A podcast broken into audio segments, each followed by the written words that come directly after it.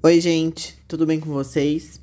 Hoje eu vou comentar o capítulo 4 do primeiro livro de Percy Jackson, né? E para quem não sabe, eu tô relendo esse livro, e a cada capítulo que eu leio, eu termino de ler, eu meio que faço um roteirozinho e eu pego meu celular e gravo, então tipo assim, é uma coisa bem simples, bem direta, tá? É um episódio curtinho, então se você quiser acompanhar, você compra o livro de Percy Jackson, tá? Esse aqui não é um merchan ou nada do tipo. É só porque vai sair a série pela Disney Plus, né? De Percy Jackson. E aí, tipo.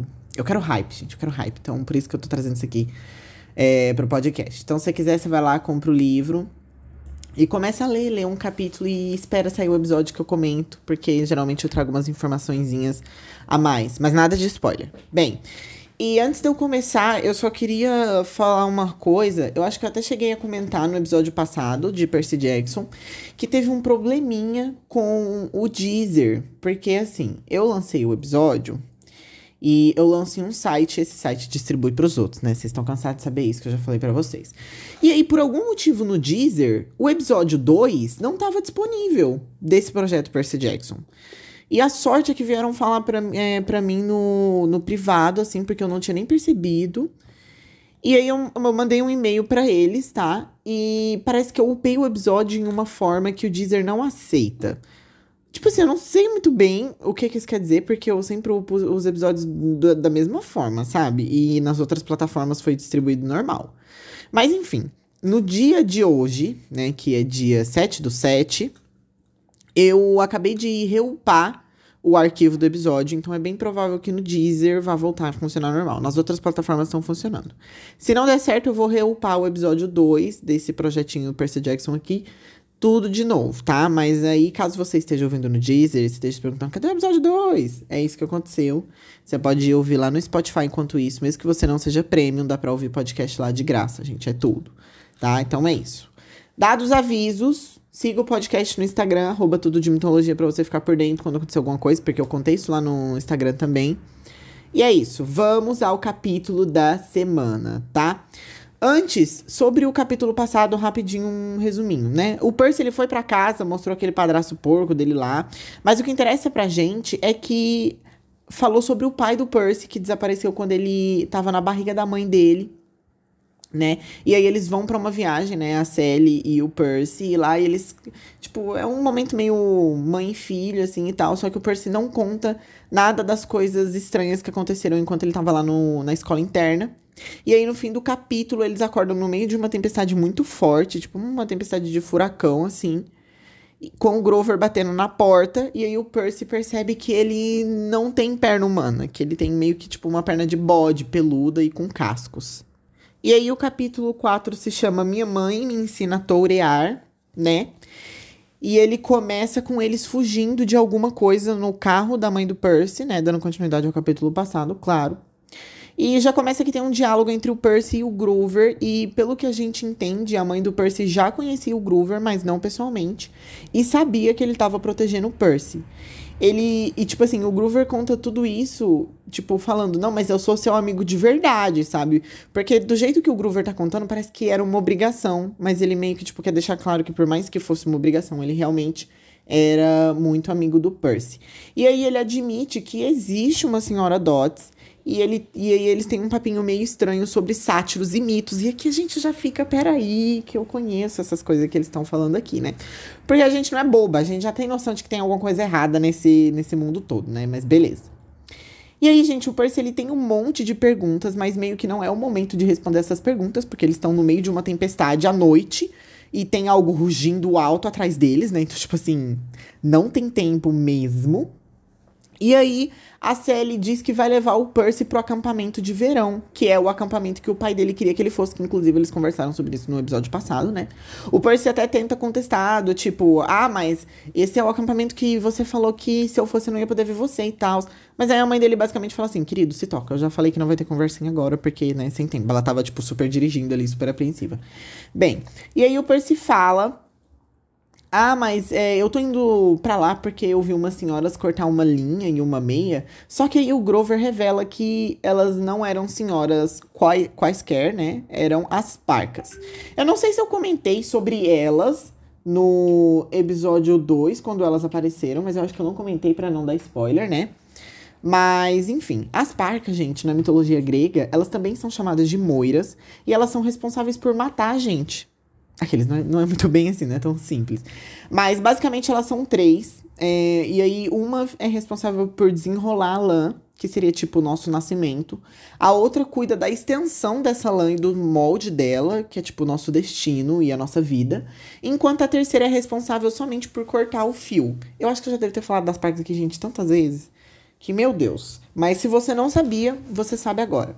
As parcas, elas são tão poderosas que nem mesmo os deuses têm poder para interferir nas coisas que elas já decidiram. Elas basicamente são tipo juízas da nossa vida, sabe? Quer dizer, tipo, não, acho que juízas é uma coisa ruim, mas elas meio que cuidam do nosso destino, desde o nascimento até a nossa morte, tá? Beleza. Tá. O negócio é que o Grover diz que isso é um mau presságio. E, tipo, eu super concordo com ele, sabe? Se as moiras aparecessem para mim, eu ia ficar, tipo, tchau, é isso aí, eu já morri.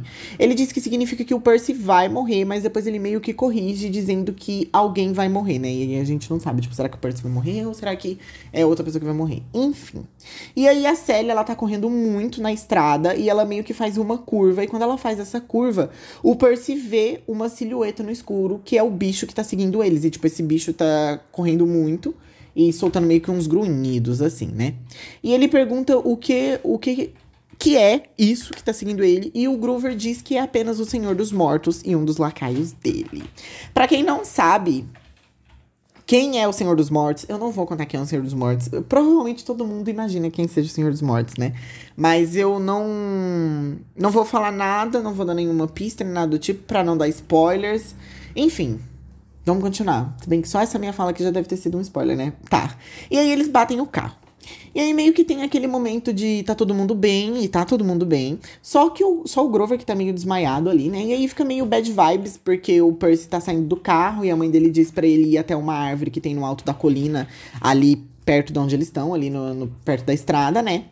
E para ele passar por ela e encontrar uma casa da fazenda e pedir ajuda. Só que ela não pode ir junto e tal. Ela diz que ela não vai conseguir passar dos limites da propriedade e ele fica bem triste.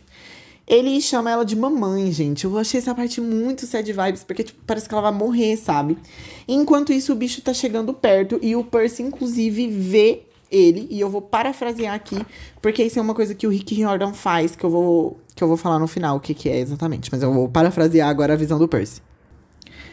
Era uma silhueta escura de um sujeito enorme, como um jogador de futebol americano. Parecia estar segurando uma manta por cima da cabeça. A metade superior dele era volumosa e indistinta. As mãos erguidas davam a impressão de que ele tinha chifres. E aí, mais pra frente, um pouquinho, né? O Percy, tipo, meio que tem uma outra visão dele e ele, ele percebe o seguinte. O homem com a manta na cabeça continuou indo em nossa direção, grunhindo e bufando. Quando ele chegou mais perto, percebi que não podia estar segurando uma, uma manta acima da cabeça, porque as mãos, enormes e carnudas, balançavam ao seu lado. Não havia manta nenhuma. O que eu queria dizer que a massa volumosa e indistinta, que era grande demais para ser sua cabeça, era sua cabeça. E as pontas que pareciam chifres. E aí, beleza, né? Tipo, o Percy vê isso, só que ele não quer saber do que a mãe dele tá falando. Ele sai do carro e ele ajuda a mãe e o Grover sair. E aí, meio que, tipo, eles começam a levar o Grover no ombro, tipo, coloca um braço de cada lado, assim, sabe? E aí eles vão subindo com o Grover pela colina. E o Rick Riordan descreve pra gente que o capim é bem alto aqui, né? Se não me engano, essa cena no filme, tipo, é meio que só um gramadinho, bem pequenininho. Só que, tipo, é um capim alto e tá escuro e, e tá chovendo, sabe? De certa forma. E eles acabaram de bater o carro, então foi uma situação bem ruim mesmo. E aí, gente, Percy tem uma visão da criatura novamente, só que dessa vez ele consegue ver ela claramente, porque, tipo, ele tá meio que acima dela, sim, sabe? E daí a criatura tá no carro ainda. E eu vou parafrasear novamente. Ao olhar de relance para trás, tive a primeira visão clara do monstro. Tinha, fácil, mais de dois metros e os braços e pernas pareciam algo saindo da capa da revista Músculos. Bíceps e tríceps saltados e mais um monte de outros seps todos estufados como bolas de beisebol embaixo de uma pele cheia de veias. Ele não usava roupas a não ser cuecas, branquíssimas da marca Fruit of the Loom. o que teria sido engraçado se não fosse o fato de a parte superior de seu corpo ser tão assustadora. Pelos marrons e grossos começavam na altura do umbigo e iam ficando mais espessos à medida que chegavam aos ombros. Seu pescoço era uma massa de músculos e pelos que levavam à enorme cabeça, que tinha um focinho tão comprido quanto meu braço, narinas ranhentas com um reluzente anel de bronze, olhos pretos cruéis e chifres, enormes chifres preto e branco com pontas que você não conseguiria fazer nem num apontador elétrico. E, tipo, vê isso enquanto eles estão subindo ali, né? E eles continuam subindo essa colina, porque essa colina parece ser maior do que a gente consegue imaginar. E ele reconhece o Minotauro, filho de Pacify. Só que o Minotauro fica vasculhando o carro, procurando por eles. E a Sally diz que a visão dele é bem ruim. Mas que logo ele iria encontrar eles pelo cheiro, né? E aí o bicho pega o carro e joga na estrada, assim, bem puto, porque eles não estão ali. Enfim. Uh, rapidinho, gente. Pacify ela é uma feiticeira que se casou com um filho de Zeus. Eu vou falar sobre ela futuramente é, aqui no podcast. Só que como ela só é citada aqui, é, eu não vou me aprofundar não, tá? Então, é isso aí. Bem, e aí o Minotauro, ele fareja eles quando eles estão próximos da colina, da árvore ali, né? Que o Percy precisa cruzar, que a Sally falou para ele cruzar, cruzar. E aí a Sally dá uma estratégiazinha pro Percy, dizendo que ele precisa desviar bem na hora que o Minotauro atacar. Porque ele é meio difícil de mudar de direção e o Percy, tipo, vai ter que fazer isso, né? Aí ele consegue chegar até o Carvalho, porque a mãe dele manda ele na frente, tipo, porque o Grover tá ficando mais pesado. Enquanto ela sozinha tenta, tipo, terminar o trajeto com o Grover. Só que o Minotauro vem e, tipo, ignora ela e ataca o Percy. Só que o Percy consegue desviar. E aí meio que o Minotauro fica mais bravo ainda, mas ele ignora o Percy. E logo em seguida ele vai atacar a mãe dele, que começa a descer toda a colina, meio que, tipo, tentando sair de perto do bicho junto com o Grover, meio que nos braços, assim. Gente, essa mulher é guerreira. E aí, beleza.